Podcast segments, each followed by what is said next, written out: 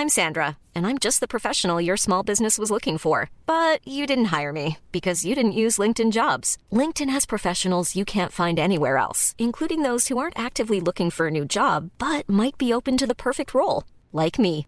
In a given month, over 70% of LinkedIn users don't visit other leading job sites. So if you're not looking on LinkedIn, you'll miss out on great candidates like Sandra. Start hiring professionals like a professional. Post your free job on linkedin.com/people today. Bienvenue dans Midi News. Emmanuel Macron à la rencontre des leaders arabes. Le président français vient de quitter à l'instant le roi Abdallah de Jordanie avant de se rendre en Égypte pour rencontrer euh, El Sisi. Alors, va-t-il de nouveau parler de son initiative de coalition anti-Daesh élargie au Hamas qui a été tempérée par l'Elysée et euh, très très diversement accueillie C'est le moins que l'on puisse dire. On va en parler alors que Erdogan vient d'annoncer que selon lui, le Hamas est un groupe de libérateurs qui protègent leurs terres. Et puis c'est une conférence de presse inédite. Les journalistes ont vu des images difficiles à décrire. Un général de l'armée israélienne a prévenu la centaine de journalistes étrangers de la barbarie sous leurs yeux. Témoignage de l'un de nos envoyés sur place. Le président des LR, Éric Ciotti, veut diviser par deux les subventions accordées chaque année aux associations de pro-migrants. Un milliard va chaque année à ces associations. Alors, Éric Ciotti veut envoyer un message clair. Éric Zemmour lui répond en dénonçant des demi-mesures. Voilà ce qu'est la droite.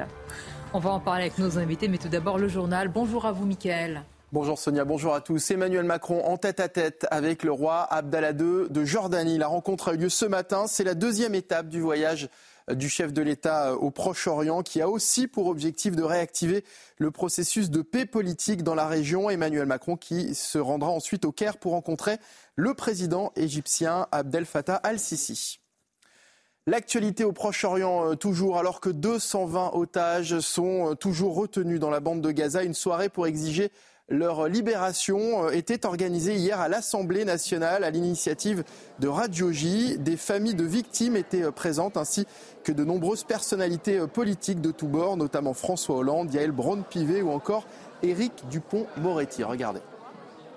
Le Hamas est une organisation terroriste qui a sauvagement attaqué Israël. Tant que ces démocraties seront déstabilisées, tant que les valeurs dans lesquelles nous croyons seront en danger, nous devons être unis, debout, solidaires et ne jamais nous taire. Jamais. Nous devons affirmer une solidarité à l'égard d'Israël, frapper sur son propre sol et avec euh, des scènes qui ne seront jamais oubliées. Et puis des échanges particulièrement houleux au siège de l'ONU. Le secrétaire général des Nations Unies, Antonio Guterres, a été pris à partie, vous allez le voir, à la fois par Israël et par le camp palestinien. Ça s'est passé il y a quelques heures à New York. Écoutez. Je suis profondément inquiet concernant les claires violations du droit international humanitaire que nous voyons à Gaza. Ces enfants n'ont pas causé le mal, mais ils sont victimes du mal. Monsieur le secrétaire général, dans quel monde vivez-vous? Ce n'est définitivement pas notre monde. Et voilà, c'est- Sonia, c'est la fin de ce journal. L'actualité continue bien sûr avec euh, vos invités. C'est parti pour les débats de Midi News. Effectivement, avec cette déclaration à, à l'instant hein, qui nous arrive en, en alerte. Alors, elle n'est pas surprenante, cette déclaration. Nos invités vont réagir à cela, mais elle est édifiante. Quelles conséquences quand, quand même, celui qui est appelé le, le sultan Erdogan euh, considère que le Hamas est un groupe de libérateurs qui protègent leurs terres. On va en parler avec nos invités. Elisabeth Lévy, bonjour à vous. Merci d'être là. Nous sommes accompagnés d'Olivier D'Artigol, que je salue évidemment. Aminel Bailly, juriste en Bonjour, droit public, nous accompagne. Merci de votre présence. Le professeur Kevin Bonjour, Bossuet. Sonia.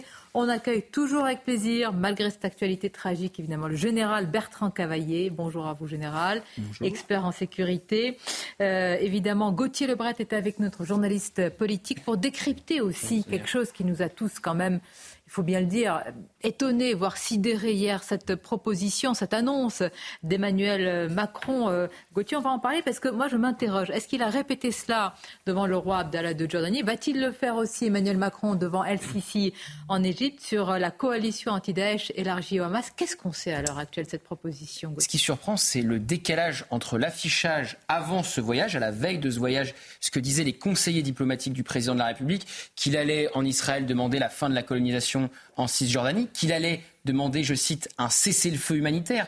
Le terme avait été employé de cessez-le-feu. On sait comment ce terme fait polémique en France. La gauche le demande depuis le début euh, du euh, conflit, tandis que la droite explique qu'on ne fait pas de cessez-le-feu avec un groupe terroriste qui est le Hamas. Et quand il arrive en Israël, déjà, il n'est pas accueilli, contrairement à Joe Biden, par Benjamin Netanyahou euh, sur le tarmac de l'aéroport de Tel Aviv. Benjamin Netanyahou qui a quelque part court-circuité l'annonce de sa venue en annonçant en même temps dans un même tweet la venue d'Emmanuel Macron et du Premier ministre des Pays-Bas Mark Rutte, c'est pas pour lui faire offense, mais la, visite d'Emmanuel Macron était quand même plus attendue que celle du Premier ministre des Pays-Bas. Emmanuel Macron qui arrivait un peu après tous les autres. Il se retrouve avec Benjamin Netanyahou et en conférence de presse, il ne parle pas de la colonisation en Cisjordanie, il parle encore moins de cesser le feu, mais il parle effectivement de cette coalition sans prévenir euh, qui que ce soit. Est-ce que son ministre des Armées, Sébastien Lecornu, était au courant? Euh, Ses conseillers ne l'étaient pas. Ils sont obligés ensuite d'expliquer. C'est jamais bon quand il y a une explication de texte euh, d'appeler les journalistes pour expliquer ce que voulait dire le président. C'est pas tout à fait la même coalition que pour Daesh. C'était une idée. On verra si elle voit le jour. Donc on voit qu'il y a quand même de l'improvisation et qu'on est loin de ce qui avait été affiché avant ce voyage euh, par les conseillers du président de la République. On va essayer d'être, euh, c'est compliqué, on va essayer d'être mesuré, général, parce qu'il est vrai qu'en écoutant hier, on va écouter Emmanuel Macron, à la fois avec Benjamin Netanyahu et Mahmoud Abbas, quand même on voit que euh, des efforts euh, sont faits, qu'on peut, on veut redorer aussi un peu l'aura, l'image de la France. Mais c'est vrai que cette proposition, en général, on se demande mais qu'est-ce que ça veut dire? Est-ce que ça veut dire que des soldats français vont être déployés euh, face au, Hamas, que nous allons tous participer? Avec qui? Quel pays arabe? Je crois que c'est une proposition très complexe parce que déjà vouloir assimiler donc le Hamas à l'État islamique, à mon avis, c'est quelque chose d'assez hasardeux. Euh, il faut bien ah. comprendre que le Hamas est soutenu par la rue arabe, que le Hamas a tout centré sur la destruction d'Israël et que vous avez une grande partie de la population de la rue arabe qui adhère à ce projet. Euh, il faut bien dissocier le positionnement de certains gouvernements. Alors on verra après, parce que l'Arabie saoudite, de toute façon, euh, restera dans, une logique qui est, à mon avis, spécifique. Mais je pense que c'est très difficile par rapport au ressenti de la rue arabe. Deuxièmement, en termes de génération de force, quels sont les, pays qui vont accepter euh, de pouvoir intégrer une telle coalition, de quelle manière? Euh, vous allez réagir. Je voudrais qu'on écoute Florian Tardif, qui suit le, voyage du président, était en, Jordanie et là, il se déplace euh, en, Égypte. Écoutons ce que disait Florian il y a quelques instants sur cette proposition. Et est-ce que le président a réitéré justement cela? Pour répondre précisément à votre question, est-ce que c'est possible? Oui, car c'est ce qui a été fait pour lutter efficacement contre Daesh. Une coalition internationale de 80 pays s'est formée en 2014 pour combattre ce groupe terroriste en Syrie et en Irak. C'est possible, mais est-ce que c'est réalisable? Là, c'est plus compliqué.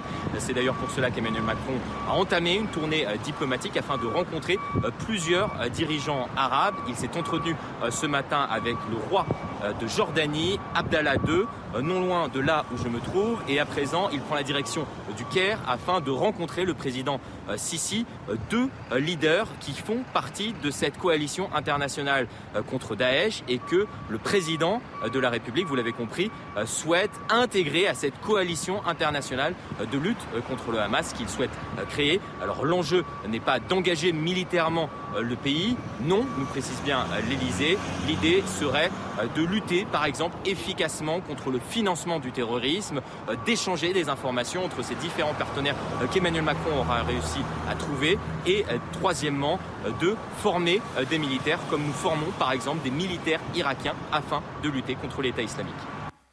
Alors, comme disait Gauthier, on a besoin de préciser après. si, je, si je comprends bien ou si je, si je poursuis le raisonnement de Gauthier, Emmanuel Macron est en train de proposer à toute la région une idée dont il a eu, qu'il a eu dans l'avion, quelque chose comme ça. Le bureau de Mais j'ai une autre explication parce que ça me rappelle, ça me rappelle un épisode un peu similaire, euh, qui est le voyage de Jospin si vous voulez, qui dit le Hezbollah est un mouvement terroriste, ce qui est d'ailleurs la pure vérité, mais c'est pas la question, c'est des marqueurs dans la vie politique ces mots.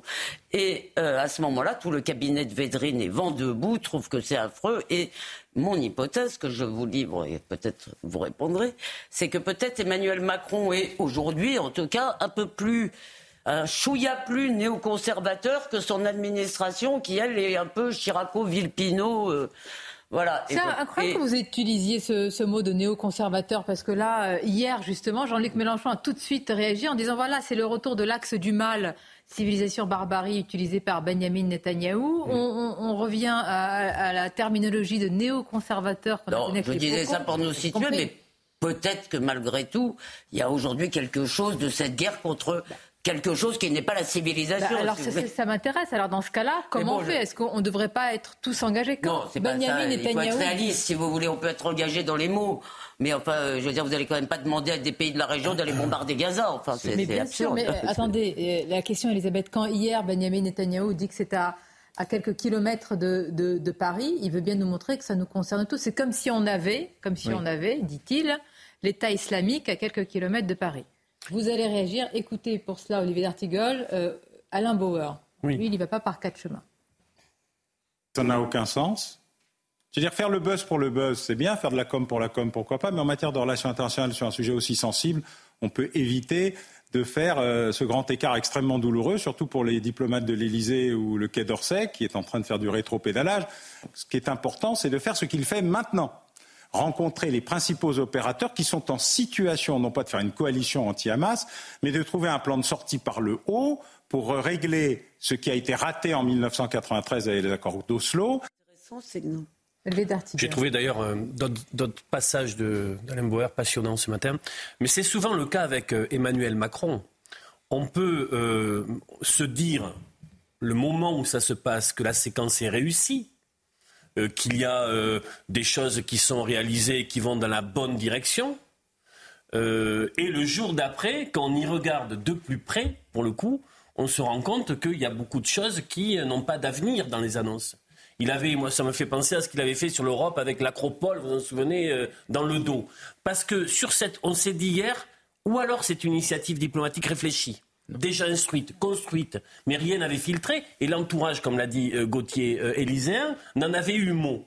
Ou alors c'est ce qu'on appelle un coup politique pour essayer d'avoir la dépêche AFP qui va bien, et essayer de marquer, mais sans lendemain. et là-dessus, ça affaiblit la, parole de la France dans ce moment-là. Biden n'a pas réagi, alors que euh, la coalition telle qu'elle est aujourd'hui est sous la houlette des États-Unis. Personne n'a réagi, les pays arabes n'ont pas réagi, et je vais dire heureusement. Comme ils sont polis, tout le monde a regardé pieds. des pays arabes? Mais qu'on voit l'hostilité euh, en Cisjordanie, les portraits d'Emmanuel Macron brûlés. Je parle même pas du Maghreb, où généralement un président de droite favorise le Maroc dans l'affaire du Sahara occidental qui mmh. se dispute avec l'Algérie. Le Maroc qui a refusé l'aide humanitaire de la France dur, il y a, quelques si semaines. vous nous faites Maroc, Algérie, Liban et tout le bilan diplomatique ah bah, Liban, le port de Beyrouth, c'était terminé, avec la corruption, Sonia. Quand le port euh, a explosé, c'était fini. Il en était fini de la corruption. Je ne vais même pas parler de la Russie quand il s'est rendu sur cette table immense face à Vladimir Poutine pour lui dire vous n'envahirez pas l'Ukraine. Ça a bien fonctionné aussi. Euh, vous voulez nous démoraliser, cher Gauthier Regardez cette image, parce que là, euh, c'est l'effet euh, Ramallah. Alors, moi, je fais attention, la rue arabe, en tous les cas, quand même. Une, rue, une rue, de L'effigie, l'effigie d'Emmanuel Macron brûlée au moment où il hmm. arrive. c'est quand même, quand certains disent il va y avoir une importation, non, elle est là depuis très longtemps. Kevin Bossuet, dans nos rues, dans nos écoles, dans certaines têtes. Et je trouve que c'est dévastateur. Voilà un président qui, sur place, quand même, il faut le souligner, a eu quand même ou le courage, ou en tout cas la lucidité, de parler de deux États mhm. oui, devant Mahmoud Abbas. Mhm. Oui, mais... Il n'y a pas beaucoup d'autres leaders qui l'ont fait. Mais je voudrais rappeler quand même un peu la réalité. Non, mais d'accord. Mais qu'est-ce qui a été perçu Qu'est-ce qui a été perçu par la rue arabe Que Emmanuel Macron, dit arabe, que Emmanuel Macron soutenait ouvertement Israël et condamnait fermement euh, le Hamas. Et d'ailleurs, souvent, ils font la comparaison avec Jacques Chirac, qui est jugé comme étant un président qui aimait beaucoup le peuple palestinien. Et en effet, c'est dévastateur au niveau de l'importation du conflit, parce que là, ceux qui sont sur nos sols vont se dire, vous voyez, notre président de la République ne nous représente pas, notre président de la République est conspué partout dans le monde. Il y a une perte de légitimité euh, de cela. Et d'ailleurs, d'ailleurs, quand on regarde la montée de l'antisémitisme, quand vous regardez la, montée de l'antisémitisme en France, on sent bien que c'est lié à ce qui se passe euh, euh, au Proche-Orient. Par exemple, il y a une montée de l'antisémitisme autour des années 2000 après la seconde intifada. En 2014 et 2018, il y a eu deux pics également qui correspondent au fait que c'était ajouté au Proche-Orient. Donc ceux qui nous disent qu'il n'y a aucun lien entre le conflit israélo-palestinien et la montée de l'antisémitisme et donc son importation sur le sol, ils n'ont rien compris. Est-ce que je peux répondre d'une phrase Il y a des slogans ouvertement antisémites. Je réponds d'une phrase à Kevin. Je ne sais pas si vous avez entendu hier euh, l'enregistrement de ce terroriste qui appelle ses parents et il dit pas j'ai tué des Israéliens.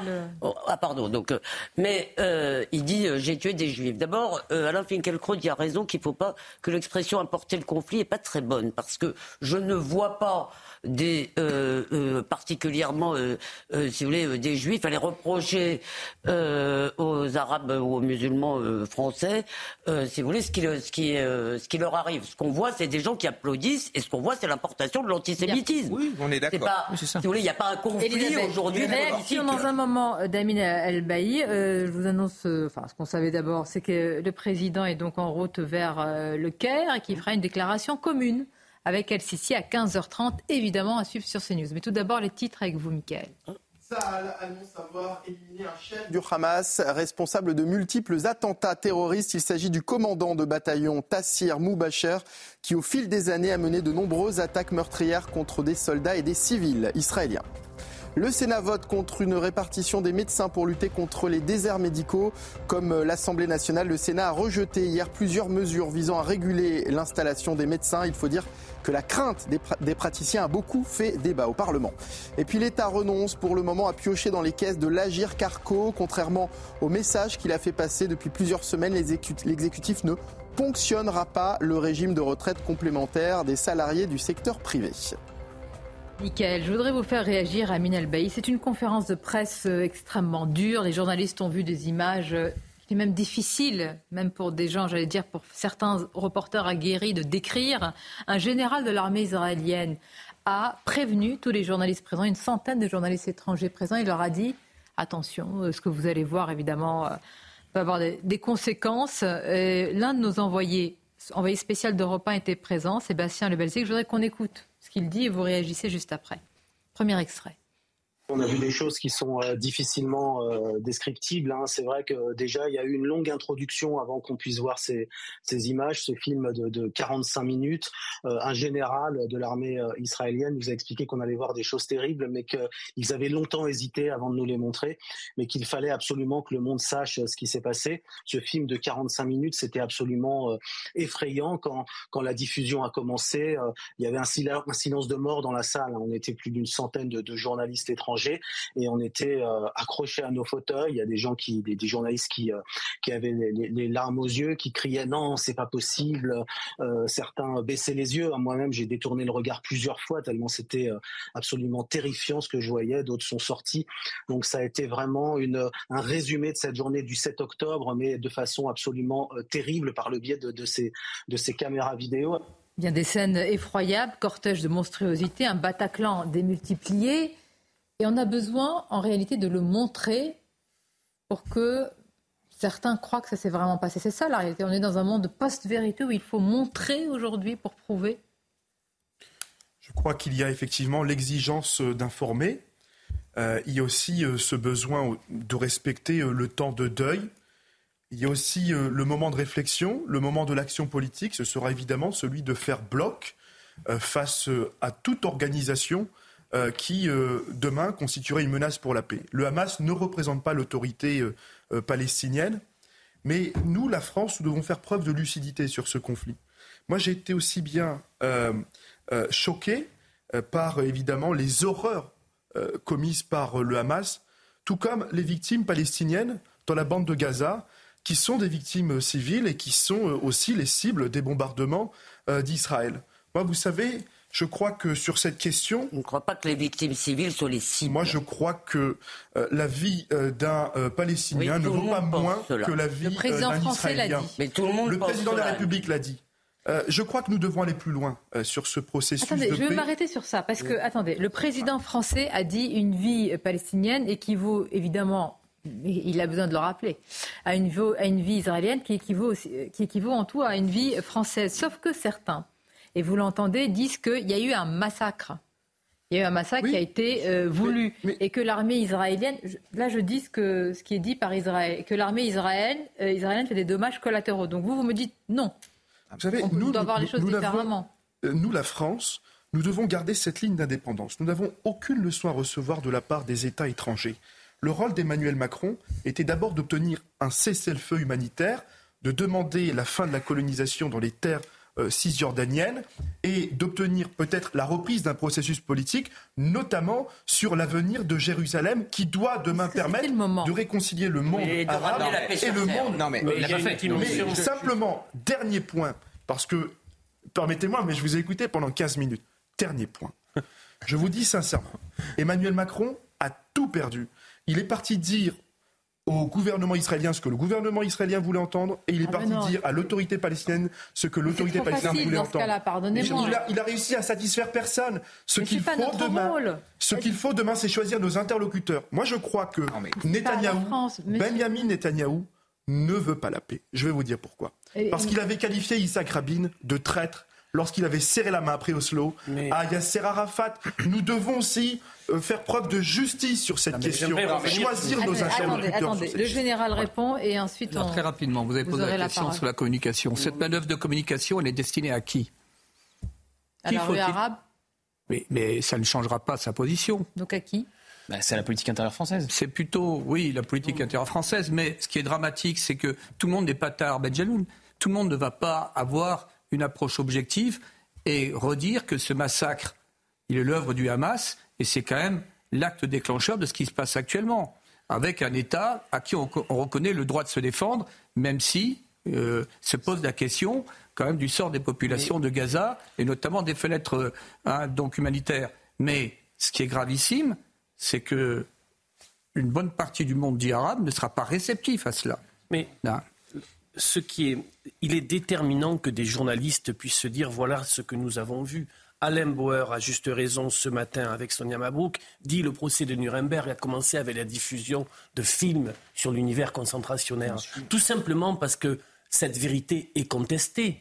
La qualification de cette vérité euh, nourrit un débat dans notre pays qui est pour Mais moi, quand indi- vous avez- je voudrais terminer, Ouais. général, qui, qui est pour moi indigne. Et bien sûr que toutes les vies euh, se valent, mais le 7 octobre, les personnes sont tuées, massacrées en tant que juifs.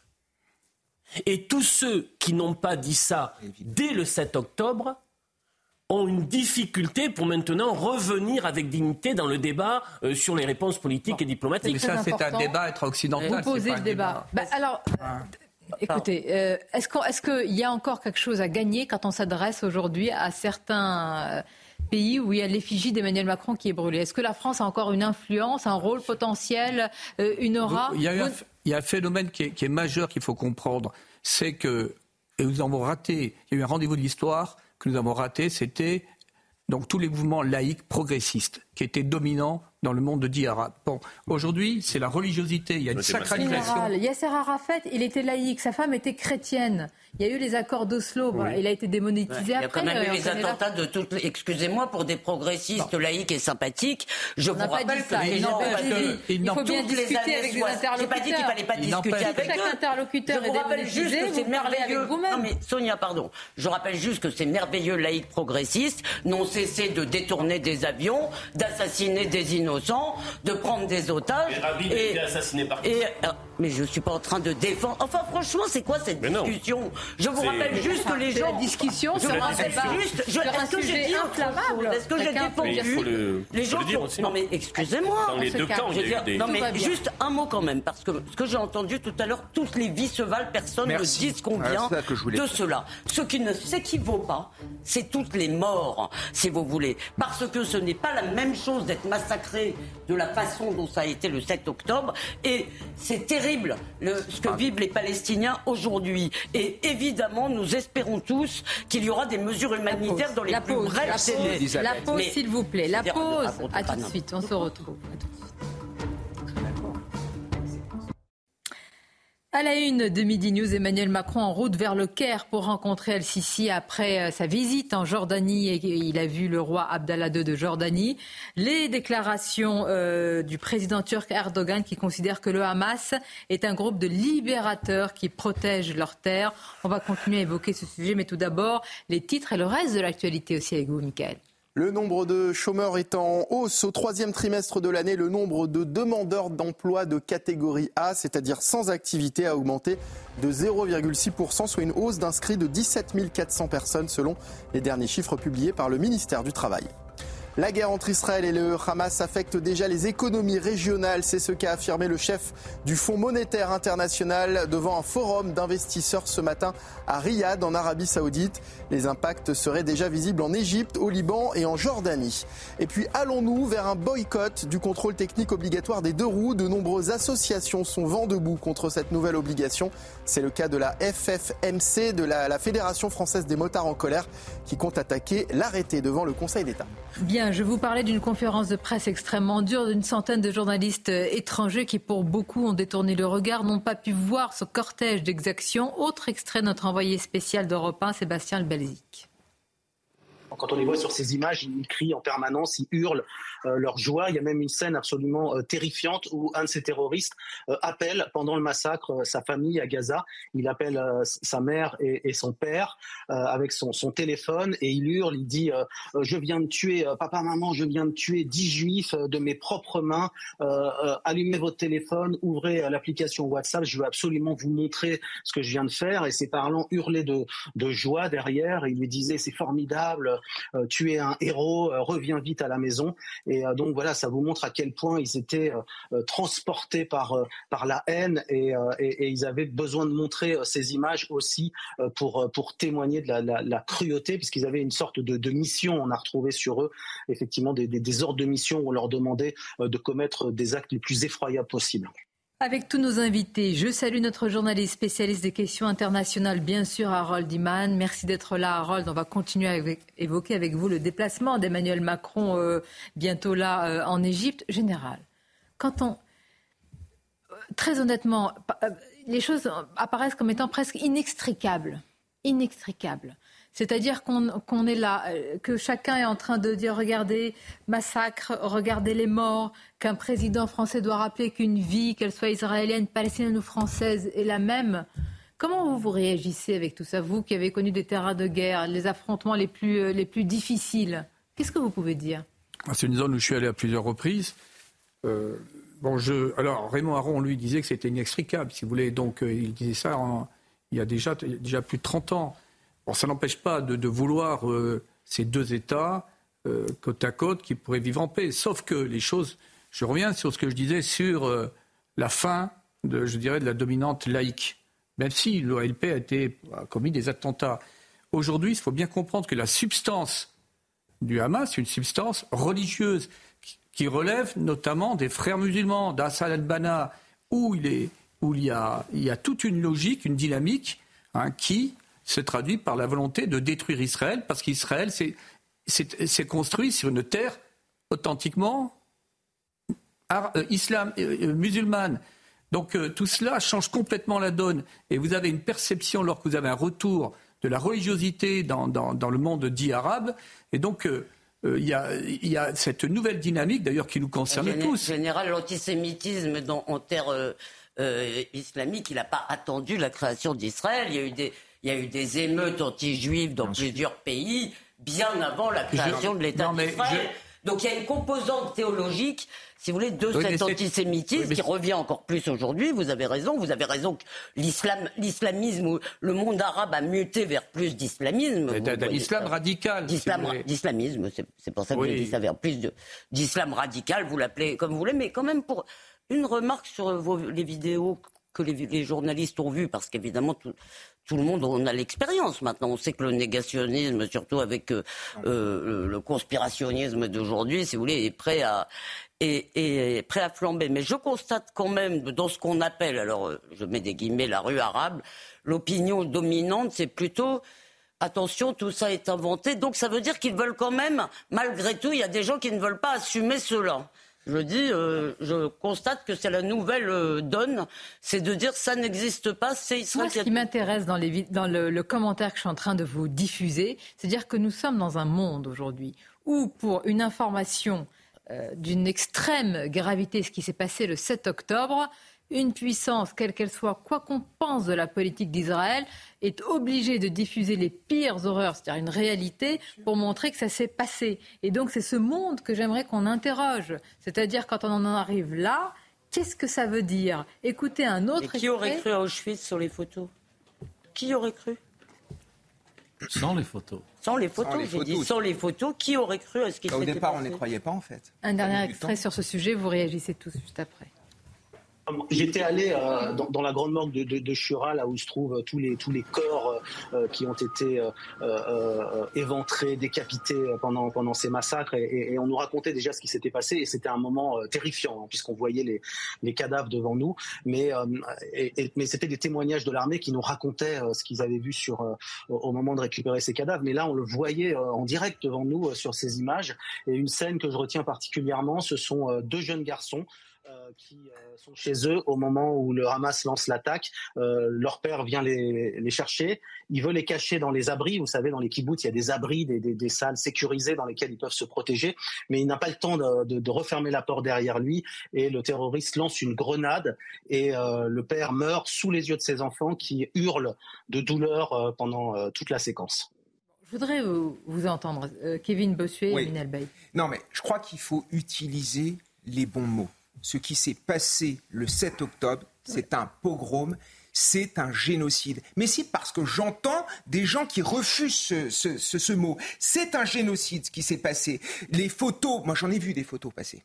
J'ai des amis qui m'ont montré des photos.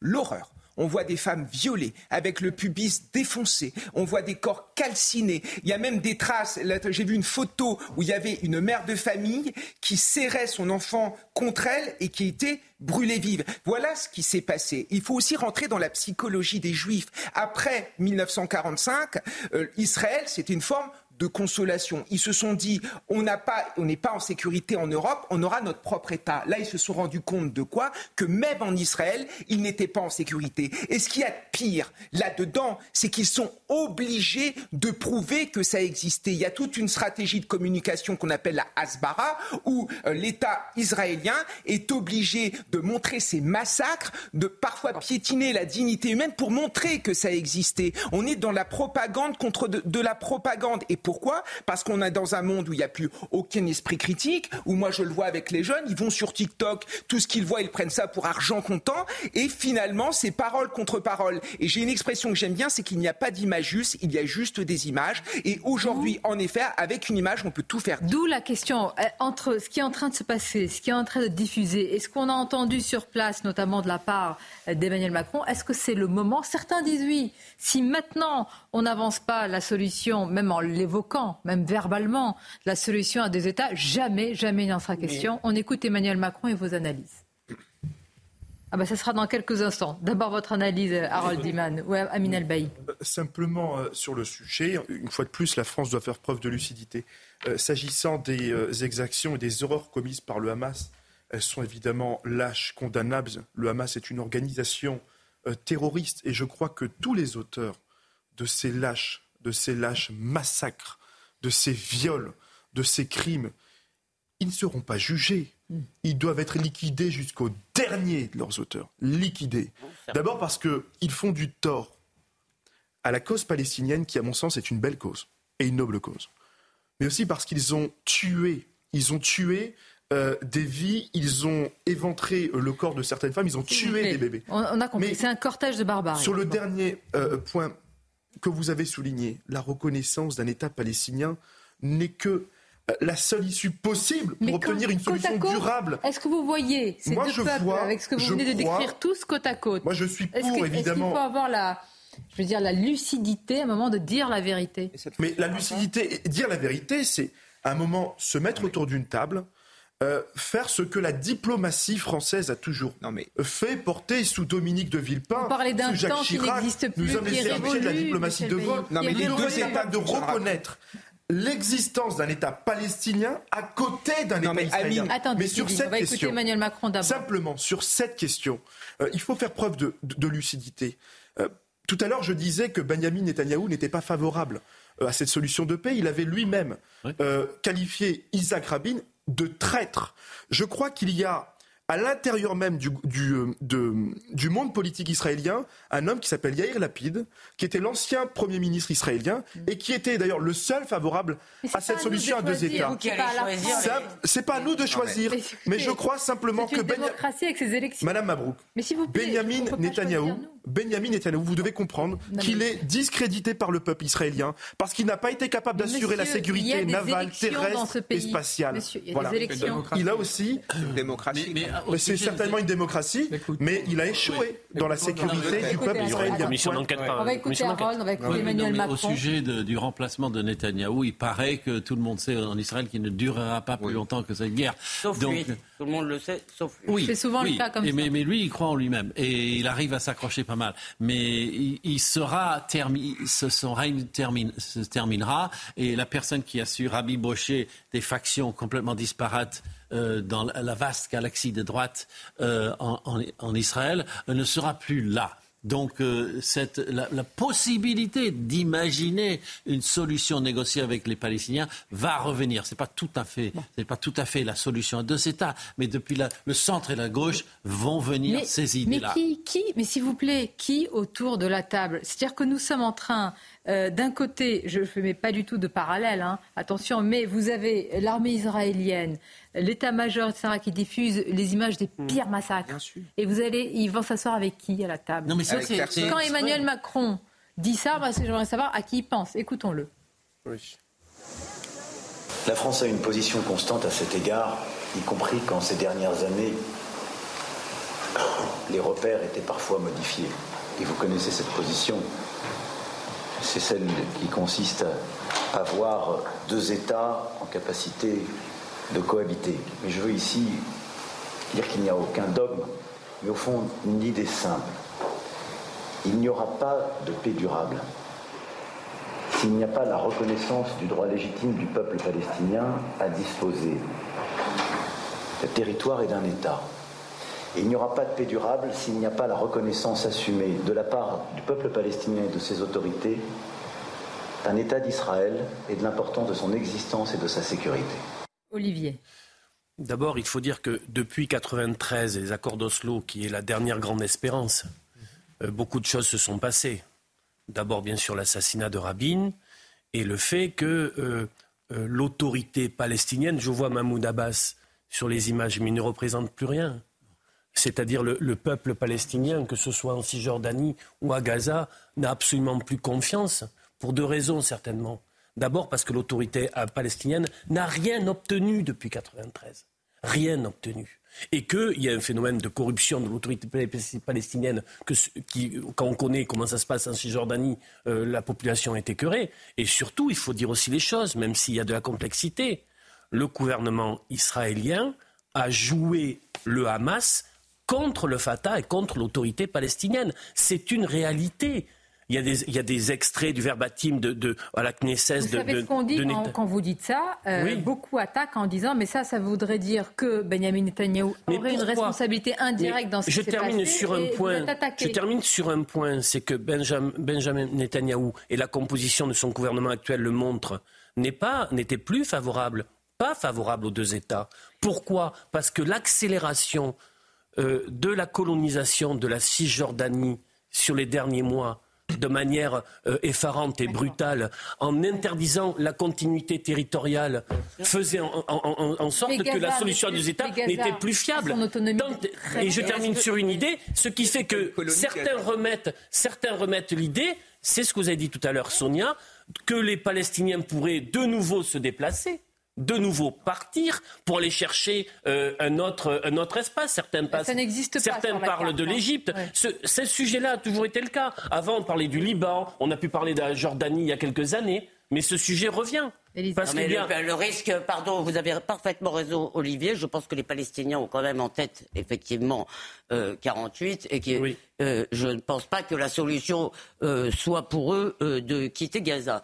Euh, ce que je vois, c'est deux problèmes. J'essaye simplement de vous parler de la psychologie des Israéliens, si vous voulez, et pas simplement celle de Netanyahou et de son extrême droite. Il n'est pas là depuis 20 ans, euh, si vous voulez, malgré tout. Et il n'a pas toujours été, même si lui est là depuis 20 ans, il n'a pas toujours été avec l'extrême droite. Donc, si vous voulez, c'est pas, c'est la dernière euh, configuration. Les Israéliens se sont retirés de Gaza. À partir de ce moment-là, Gaza a été un centre de tir pour le sud d'Israël. La ville de Sderot vit en état d'alerte depuis 2005.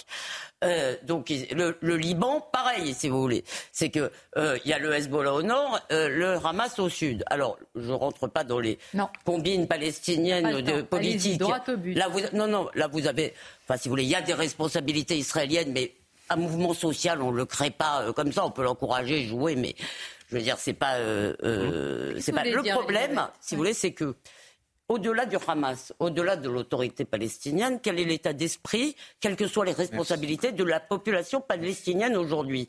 En 1945, les Alliés ont divisé Berlin en quatre avec la guerre froide en plus et occupé Berlin pendant 20 ans. Ça a plus ou moins marché. Finalement, la dénazification, ce qu'on appelle après une génération. Et là, on a vraiment des générations. Vous voyez bien qu'il y a des hommes ordinaires. Je m'arrête, voilà. Les titres avec Michael et on reprend le débat. Erdogan annule tous ses déplacements en Israël et malgré les récents rapprochements entre les deux pays, le président turc déclare, je cite, Le Hamas n'est pas un groupe terroriste, c'est un groupe de libérateurs qui protègent leurs terres.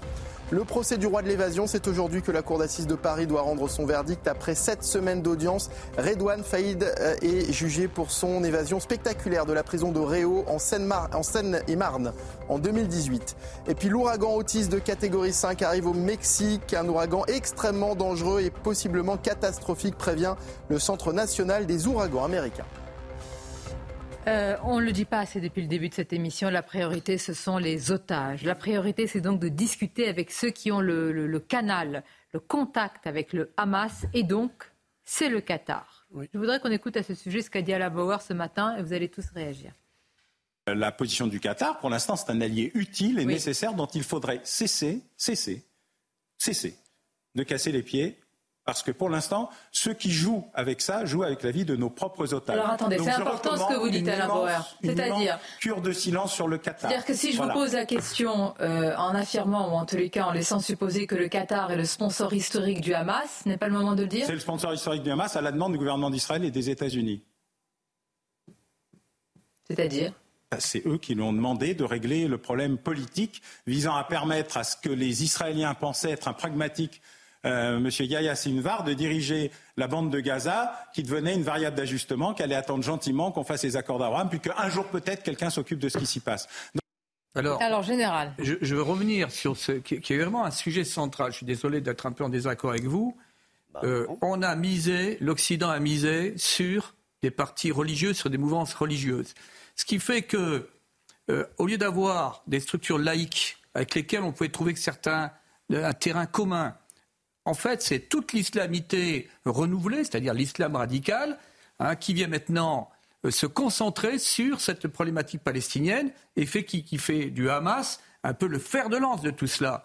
Donc euh, euh, c'était une erreur, une erreur funeste, comme c'était une erreur de lutter contre les soviétiques en formant les talibans, ce qu'ont fait les. les, les, les, ah, les quand même un grand pouvoir à l'Occident. Hein, ah ben, pardonnez-moi, mais les conséquences euh, de ce qui s'est passé en Irak et en Syrie. Il y a juste l'évolution du monde, l'évolution de l'islam par ailleurs. Ça, ça dire, sa propre logique endogène. C'est pas simplement Nous avons une menace terroriste prégnante aujourd'hui, importante. Donc toutes les questions doivent être posées pour savoir qu'est-ce qui la nourrit aujourd'hui, mis à part évidemment les terroristes eux-mêmes. Je dis juste qu'il y a en plus des manigances occidentales. L'Occident n'a pas le pouvoir, si vous voulez, c'est pas un chef d'orchestre qui agite les peuples comme cela. Je veux dire, il y a aussi une logique endogène, si vous voulez, qui a vu l'islam radical, qui était quand même en Arabie Saoudite, c'est pas l'Occident qui l'a euh, euh, inventé, si vous voulez, et qui a vu, euh, c'est vrai qu'ils se sont alliés avec, mais qui, a vu ces mouvements. Euh, voilà, je ne suis pas sûr. Je ne suis pas sûr qu'on puisse dire que c'est des créations. Vous n'êtes pas d'accord sur les rôles On a peu commenté la phrase de Biden aux Israéliens ne faites pas comme euh, ce qu'on a fait après le 11 septembre. On l'a peu commenté. Mais je vais vous dire, attendez, pardonnez-moi. Euh, pourquoi nous en sommes là aussi à, montrer des, vidéos? C'est parce qu'il y a eu un moment dans l'histoire aussi occidentale où les États-Unis ont montré une fiole qui n'était pas réelle sur les armes de destruction massive. Mais sur les otages, ben euh, Madame on va pause. Vous allez en parler. Non, non, mais c'est très important, les otages. On va en parler, évidemment. Est-ce que vous êtes tous d'accord pour dire qu'il faut évidemment parler avec euh, ceux qui ont les, le cas ah, Oui. Ou avec des gens qui les connaissent. Il faut parler avec les Qataris. Restez avec nous parce que je voudrais vous montrer une séquence édifiante. déjà avec eux. Hein. non, à l'Assemblée nationale, oui, c'est bah, quand, vous discutez, quand vous discutez avec des Qataris, j'étais avec euh, il y a deux jours. C'est pas qu'on discute, c'est qu'on leur déroule le tapis rouge. Euh. Non, j'étais avec des Qataris. Bon, euh, ils ont une vision très distancée des Général, vous nous raconterez pendant la pause, ou alors c'est destiné aux téléspectateurs aussi? Pendant la pause. Ah, attention, on répète tout, nous, pour nos téléspectateurs. Non, mais vous allez voir cette séquence édifiante à l'Assemblée nationale. Vraiment, restez avec nous, vous allez nous dire ce que vous en pensez. À tout de suite. Midi News, merci d'être avec nous à la une de l'actualité. On va en parler dans quelques instants. Le déplacement d'Emmanuel Macron qui se poursuit après la Jordanie, place à l'Égypte. Et puis nous allons parler évidemment de ce qui se passe et les répercussions en France. Vous allez voir une séquence euh, édifiante à l'Assemblée euh, nationale. Et puis nous irons aussi faire le tour de ces manifestations qui essaiment un peu partout en France, manifestations pro-palestiniennes avec des slogans là encore qui interrogent comme à Nantes. Mais tout d'abord, c'est le journal. Rebonjour à vous, cher Michael. Rebonjour Sonia, bonjour à tous. Le nombre de chômeurs est en hausse au troisième trimestre de l'année. Le nombre de demandeurs d'emploi de catégorie A, c'est-à-dire sans activité, a augmenté de 0,6%, soit une hausse d'inscrits de 17 400 personnes selon les derniers chiffres publiés par le ministère du Travail. Dans l'actualité également, le procès du roi de l'évasion. Depuis sept semaines, Redouane Faïd est jugé pour son évasion spectaculaire de la prison de Réau en 2018. Bonjour Noémie Schulz. Vous suivez ce procès à la cour d'assises de Paris où le verdict est attendu cet après-midi. Oui, absolument. Et lundi, euh, Redouane Faïd a pris une dernière fois euh, la parole. Euh, ces derniers mots ont été pour son frère Rachid une déclaration d'amour à cet aîné qui pourrait être venu le chercher en prison, pourrait être condamné à 18 ans de prison. C'est en tout cas la peine qui a été requise par les avocats généraux. Redouane Faïd qui avait aussi eu une pensée pour la victime de cette évasion spectaculaire. Vous l'avez dit, le pilote d'hélicoptère pris en otage. J'ai bousillé des vies. C'était une erreur de ma part. Alors ça fait maintenant plus de 48 heures que les, la cour s'est retirée pour délibérer. Pourquoi est-ce si long? Eh bien parce que les jurés, les magistrats doivent répondre à 194 questions sur la culpabilité, la responsabilité des 12 accusés, dont 5 membres de la famille Faïd, deux frères, trois neveux euh, du braqueur multirécidiviste. La semaine dernière, les avocats généraux ont demandé à la Cour de condamner sévèrement Redouane Faïd euh, contre ce drogué de liberté. Euh, ils ont demandé la peine de 22 ans de prison, des réquisitions jugées totalement démesurées par l'avocate de Redouane Faïd. Donc on a pas à 22 ans de prison pour une évasion de moins de 8 minutes sans une goutte de sang versé. C'est une peine pour assassin, a plaidé maître Marie Violo. Le verdict est donc attendu aujourd'hui à partir de 17h. Merci beaucoup Noémie Schulz et vous nous tenez bien sûr au courant. Dans le reste de l'actualité, alors que 220 otages sont toujours retenus dans la bande de Gaza, une soirée pour exiger leur libération était organisée hier à l'Assemblée nationale à l'initiative de Radio J, des personnalités politiques de tous bords étaient présentes ainsi que des familles de victimes. Écoutez. Je porte le message des familles des otages qui, qui, évidemment, enfin, faut se mettre à leur place de, mes cousines, c'est-à-dire elles ont perdu leur mère, l'une a perdu sa fille, euh, ses enfants sont otages. Euh, pour tout le monde, bon, moi je suis parent, euh, c'est épouvantable, c'est au quotidien, elles sont dans un état pas possible, mais elles sont courageuses, donc je porte ce, main pour dire aidez-nous, hein, ce que j'ai dit tout à l'heure, aidez-les. elles, les otages français, la France peut les aider, mais aider aussi tous les otages, parce qu'il y a 200, 210 otages, je crois, je pense que c'est du jamais vu. Et voilà Sonia, ce qu'il fallait retenir de l'actualité à 13h sur CNews. Merci à vous, euh, Mickaël, avec nos invités, Elisabeth Lévy, avec Aminel Bailly, Olivier D'Artigol. Nous sommes avec notre spécialiste des questions internationales, Harold Iman, alors que le président est en route pour aller rencontrer El Sisi en Égypte. Nous sommes avec le général Bertrand Cavaillé et avec le professeur Kevin Bossuet. C'est une séquence qui a suscité beaucoup de, euh, de, réactions, à la fois dans les mots qui ont été utilisés par le député de la France insoumise, Émeric Caron, mais là, il n'y a plus beaucoup de surprises à avoir sur euh, les propos, et aussi par l'attitude, vous allez regarder à, côté de sa collègue Sofia Chikiro. Regardez. Le 7 octobre dernier, le Hamas s'est rendu coupable de crimes ignobles contre des civils israéliens. Plus de 1400 personnes, dont des enfants, ont été tués dans des circonstances qui suscitent l'effroi, l'indignation, le dégoût. Aux crimes de guerre du Hamas répondent aujourd'hui les crimes de guerre de l'armée israélienne. Selon les sources palestiniennes, les bombardements sur Gaza ont déjà fait près de 6 000 morts, en grande majorité des civils, parmi lesquels 2 400 enfants. Pourtant, on a l'impression d'un deux poids, deux mesures dans l'indignation. Dans cette Assemblée, des voix manquent encore pour dénoncer le sort subi en ce moment même par les Palestiniens, comme si une vie palestinienne valait moins qu'une vie israélienne. Depuis 17 jours, la France insoumise montre son vrai visage, celui de l'indignité, celui de l'indignité de pouvoir nommer ce qu'est véritablement le Hamas, c'est-à-dire un mouvement terroriste. Aucune cause, monsieur le député Caron, aucune cause ne justifie que l'on assassine, que l'on décapite, que l'on brûle des hommes, des femmes, des enfants et des bébés. C'est ça la réalité. La position de la France, monsieur le député, est très claire. Elle a été rappelée par le président de la République, elle a été rappelée par la première ministre, elle a été rappelée par, la ministre de l'Europe et des Affaires étrangères, qui est aujourd'hui encore au Conseil de sécurité à l'ONU. Nous demandons aujourd'hui une trêve humanitaire qui permette d'acheminer l'aide humanitaire que la France finance également à hauteur de 20 millions d'euros pour les Palestiniens. Alors depuis le, début de, cette, de tout ce qui se passe et à la suite de ces massacres, Kevin Bossuet, beaucoup disent mais regardez, c'est une stratégie électorale, c'est du cynisme, etc. Est-ce que ça ne va pas plus loin là? Est-ce qu'il n'y a pas certains demandent, est-ce qu'il n'y a pas, c'est une question que l'on pose, une volonté euh, du chaos tout simplement? Du chaos dans le pays Si, il y a une volonté en effet du chaos pour le chaos, de faire en sorte de devenir infréquentable, puisque Jean-Luc Mélenchon pense qu'en devenant infréquentable, il pourra aller grappiller les voix qui lui manquent pour arriver au second tour de l'élection euh, présidentielle. Mais moi, j'aimerais revenir sur ce qu'a dit Émeric Caron. Je suis désolé, je le redis, on ne peut pas mettre sur le même plan les victimes du génocide du 7 octobre et de l'autre côté les victimes palestiniennes. Évidemment, une vie est bah, une vie. Victime, oui, elle doit. Non, mais, oui, mais c'est des victimes. Non, mais une vie, une vie est une vie. Je suis d'accord. Mais d'un côté. préciser votre pensée. Pardon. Si je peux. Oui. Donc une vie est une vie. C'est-à-dire que d'un côté, d'accord, je suis d'accord avec ça. Mais d'un côté, vous avez la les conséquences d'un génocide et de l'autre les conséquences euh, euh, collatérales finalement d'un bombardement. Donc l'intention n'est pas la même. Donc ça, il faut quand même le dire. Et ensuite, moi, ce qui me choque, c'est le retour de l'antisémitisme à gauche et surtout maintenant l'antisémitisme est perçu comme faisant comme appartenant au camp du bien et comme faisant partie de la logorée antiraciste. Parce qu'on peut se permettre d'être antisémite parce que d'après ces gens, Israël serait un État d'apartheid, parce que d'après ces gens... Pardonnez-moi, si c'est caractérisé... Non mais je rentre dans le cerveau de ces gens. Oui, oui. Je rentre dans le cerveau de ces gens.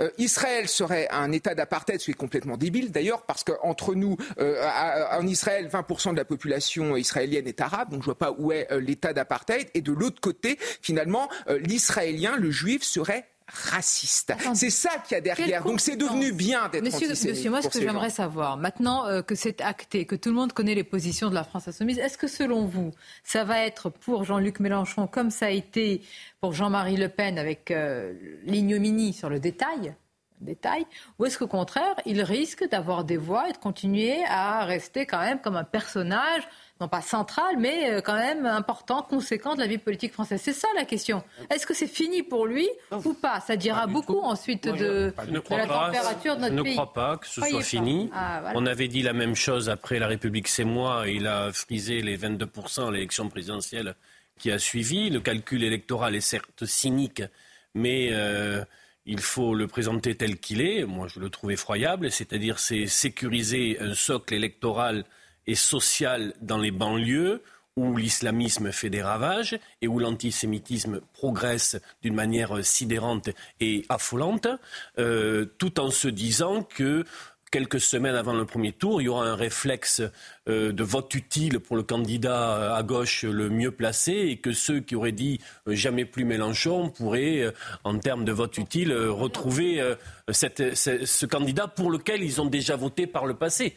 Euh, personne ne peut dire aujourd'hui que cela euh, peut à coup sûr échouer. Donc ceux qui sont en train d'affirmer que je vous dis que Jean-Luc Mélenchon, Jean-Luc Mélenchon, avant le 7 octobre, n'a jamais été aussi haut dans les intentions de vote quatre ans avant une élection. Et ce que je viens de voir passer sur un dernier sondage montre que au final, ça euh, reste euh, au même niveau. Ce que vous voulez dire, Olivier, en fait, c'est que au dehors donc de son électorat musulman qui vote pour lui parce que mmh. c'est lui qui défend l'islam, son électorat un peu bobo. Euh, disons, euh, bobo euh, prolétarisé. C'est un peu ça l'électorat de Mélenchon. Lui, bon, il trouve pas ça bien, mais en fait, tout ça n'est pas très grave. Il vote pas pour ça. Je trouve que vous allez vite. On va voir dans la manifestation pro-palestinienne à Nantes vous dites euh, électorat musulman, etc. Mais vous allez voir, euh, enfin, je trouve que le partage est un peu plus euh, nuancé que ça. Hein. Il y a dans l'électorat de Jean-Luc Mélenchon une bonne partie aujourd'hui à gauche qui n'est pas liée à l'islam du tout et qui se retrouve. Oui, oui.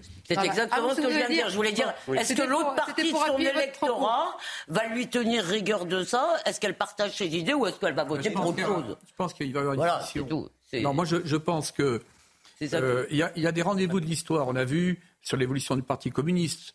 On a vu sur euh, quand même euh, la prise de conscience. Le Parti communiste nous a posé plusieurs lapins avant de venir au rendez-vous, si je puis dire. Non, mais le, Berlinguer, c'est quand même ce qui s'est passé en, Italie, témoigne d'une rupture dans le mouvement communiste européen. Je pense que ce qui s'est passé va avoir des conséquences profondes au sein de ce qu'on appelle l'extrême gauche. Il va y avoir des recompositions. De la gauche. Ou de, la gauche, mais également de l'extrême gauche. Parce que ce n'est pas tenable. Maintenant, le grand rendez-vous, ce sont dans les arsenaux idéologiques que sont les universités. Parce que.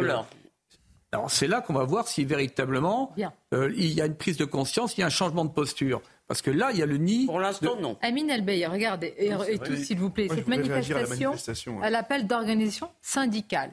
dans les rues de Nantes hier, appel au cessez-le-feu, bah, c'est tout à fait logique, évidemment. C'est partie des slogans qui ont été euh, brandis. D'accord, mais ce n'est pas déshonorant de le demander. Vous allez voir des pancartes où là, c'est autre chose sur la responsabilité de la France accusée de tous les maux. Regardez ce sujet préparé par notre rédaction.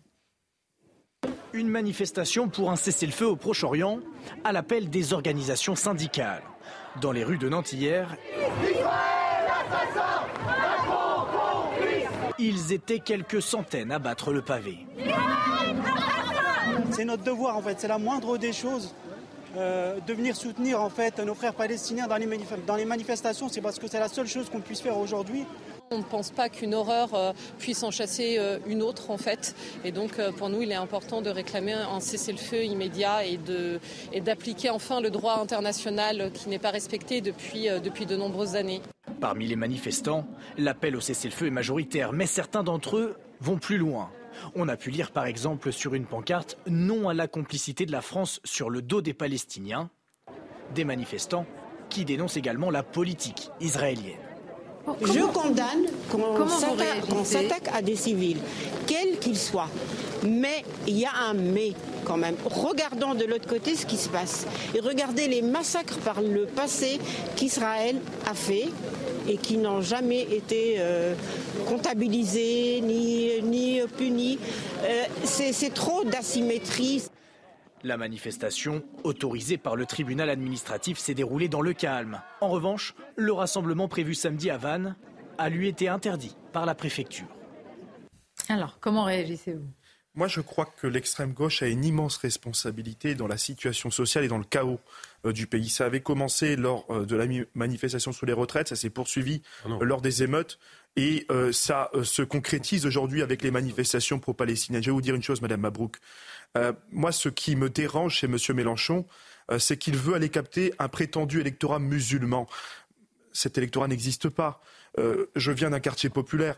Euh, il n'existe pas pour la simple et bonne raison que dans tous les quartiers populaires où se concentre une bonne partie de la communauté musulmane, les taux d'abstention sont historiques. Les gens ne votent pas. Mais ce qu'ils veulent faire, c'est qu'ils veulent contribuer à égarer une euh, partie Mélenchon qui a été étudié par D'accord, il a fait des votent pour Mélenchon. Euh, si je peux terminer, bien sûr qu'il a fait des scores extrêmement élevés, mais avec un taux de participation qui est extrêmement faible. Ce que je veux vous dire sur cette question, c'est qu'aujourd'hui, ils sont en train de euh, diviser nos compatriotes musulmans. C'est-à-dire que euh, quand on revendique et on brandit euh, le mot Allah Akbar dans ces manifestations, quand on isole Allah Akbar en dehors de son aspect religieux dans une manifestation politique, on, vient demander en fait à une partie de nos compatriotes musulmans de s'exclure de la société. Et l'extrême gauche a une lourde responsabilité sur cette question. Et, pire que ça, C'est pas Jean-Luc Mélenchon qui a créé la Wakbar dans la manifestation. Non, c'est pas. Non, par contre, il était présent, mais il a il pas était créé. présent. soyons objectifs. Mais, il n'y a pas que Jean-Luc Mélenchon. Il y a aussi toutes ces organisations dont personne ne veut parler. Ces syndicats d'extrême gauche, des syndicats euh, d'étudiants, des syndicats de professeurs, d'ailleurs qui tournent aussi avec l'argent public. Et ça, ça pose quand même un problème. Non, mais je Vraiment, non, mais sincèrement, monsieur D'Artigol, il y a quand même un problème sur cette question. Ils sont en train de souiller euh, la religion, une religion qui réunit 5 millions de compatriotes musulmans. Et ils souillent aussi la gauche. Mais ils souillent tout. Non, mais bon, moi, j'étais dès le début euh, en désaccord avec euh, l'interdiction des manifestations. Première chose. Peut-être un débat entre nous là-dessus. Deuxième chose, il y a dans ces.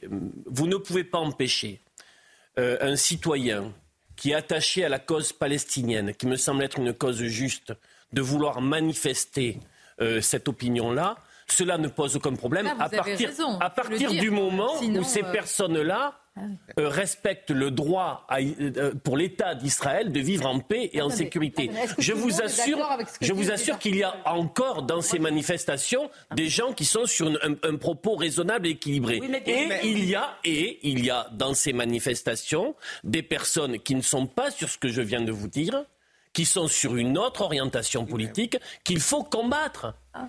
Et moi, je me demande quand même si, malheureusement pour les Palestiniens, leur tragédie vient pas en partie du fait qu'ils sont devenus une cause, qu'ils sont ah. devenus un, étendard plein de gauche dans le. Non, mais attendez, Olivier. Où étaient ces gens Je dis, est-ce que ça a aidé Où étaient ces gens pour le Yémen Où étaient ces gens pour l'Arménie Est-ce que ça a aidé C'est pas ça ma, ma question. Est-ce que ça a aidé les Palestiniens jusqu'à aujourd'hui. Ils ont eu des amis qui les ont encouragés dans le jusqu'au boutisme. Et par ailleurs, des amis qui sont prêts à mourir jusqu'au dernier Palestinien à Paris, Berlin, Londres, où vous voulez, si vous voulez. Donc, si vous voulez, ce mot cause palestinienne, à la fin des fins, être un étendard pour l'extrême gauche, c'est vraiment pas ce qu'on leur souhaite. On va écouter dans quelques instants et on a trouvé l'extrait. Euh, c'est euh, Erdogan. C'est encore mieux ah. quand euh, c'est le leader turc qui le dit lui-même. Les mots ont vraiment. Là, Erdogan devait se rendre en Israël. Il a tout annulé. Tout annulé. Vous écouterez ces mots dans quelques instants après les titres entre Israël et le Hamas affecte déjà les économies régionales. C'est ce qu'a affirmé le chef du Fonds monétaire international. Les impacts seraient déjà visibles en Égypte, au Liban et en Jordanie.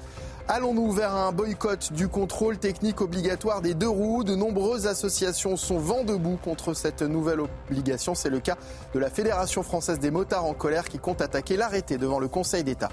Et puis l'ouragan Otis de catégorie 5 arrive au Mexique.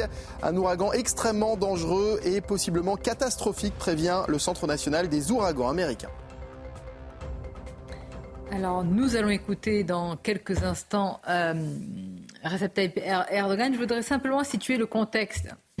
Le président turc a annoncé donc renoncer à tous ses projets de déplacement en Israël. Il a stigmatisé l'incapacité des Occidentaux à arrêter la guerre à Gaza. Il a dit nous, avions le projet de nous rendre en Israël, mais c'est annulé, nous n'irons pas. J'ai serré la main de cet homme. Nous avions de, parlant de Netanyahou, nous avions de bonnes intentions, mais il nous a abusés. Écoutons-le. Le Hamas le Hamas n'est pas un groupe terroriste. C'est un groupe de libérateurs et de moudjahidines qui se battent pour protéger leurs terres et leurs citoyens. Et cohérent avec lui-même. Ah, je vais vous expliquer pourquoi. Allez-y, on vous écoute. on, découvre euh, Erdogan attend que la situation soit propice. Il a un objectif hein, qui a été défini il y a déjà 20 ou 30 ans. On ne voulait, pas voir que c'était son objectif profond, qui était de rétablir la domination turque sur le monde musulman, le, califat, le panturquisme, on appelle ça maintenant le néo-ottomanisme. Bon, maintenant il y arrive. Donc la situation est mûre. Bon, c'est la puissance régionale la plus c'est la première puissance régionale, c'est la première armée de, l'OTAN guillemets après euh, celle des États-Unis. Bon, et souvenez-vous, il y a 20 ans, quand il avait parlé de tous ces territoires perdus Hein, cette nostalgie jusqu'à la Syrie, parce qu'ils ont dominé une, partie du monde arabe. Il parlait donc, euh, des, morceaux de notre cœur, hein, s'agissant de ces territoires. Donc euh, là, on découvre Erdogan mais ça fait 20, il, est dans il avait tout écrit. Qui, qui le découvre? Parce que moi, je me souviens qu'il y a une quinzaine d'années, il était qualifié d'islamiste modéré. On disait, mais attendez, regardez ses résultats économiques. L'Occident disait cela. Mais l'Union européenne a joué à contre-emploi. Il venait faire des meetings en Allemagne. Hein. moi, je me rappelle de contacts avec euh, des, des, militaires euh, turcs.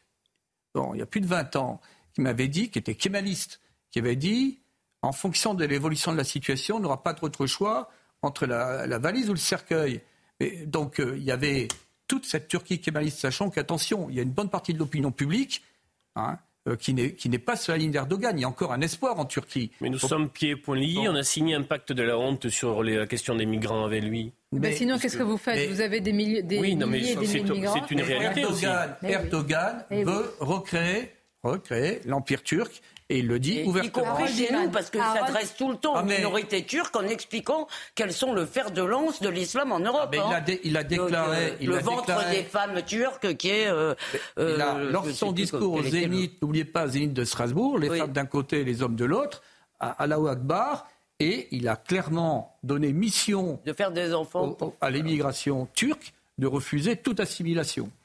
Et de, Harold et quelles peuvent être les conséquences de tels propos?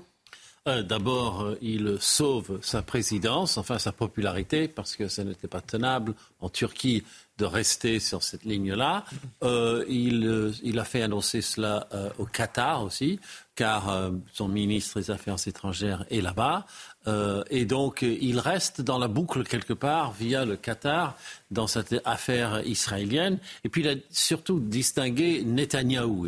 Avec lui, ça ne sera pas possible. Donc, entre parenthèses, ça sera possible un autre jour. Parce qu'après tout, il soutient l'Azerbaïdjan, grand allié d'Israël. Et l'Azerbaïdjan, euh, c'est une, c'est, ils sont en mouvement. Ils sont en train de mettre la pression sur l'Arménie, qui est son espèce de vieille euh, ennemie. Donc il a tellement d'ennemis, c'est difficile de, de, de, rester en équilibre, mais il ne va pas pousser très loin. Mais il a quand même la clé sur euh, les flux migratoires par rapport à l'Europe. Nous allons en parler, nous allons voir aussi les conséquences dans notre pays, pas seulement, effectivement. la clé sur le terrorisme. Mais alors justement, je voudrais vous faire réagir à cela. Est-ce que... Attendez s'il vous plaît, je vais terminer une phrase. Euh, la question, est-ce que nous sommes impuissants? Pourquoi Certains disent aujourd'hui, notre jurisprudence européenne euh, nous fait être pieds et poings liés. Gérald Darmanin affirme que non. Il dit à l'instant, il annonce euh, des expulsions d'étrangers radicalisés. Vous allez me dire ce que vous en pensez. On va en parler dans quelques instants, tout de suite.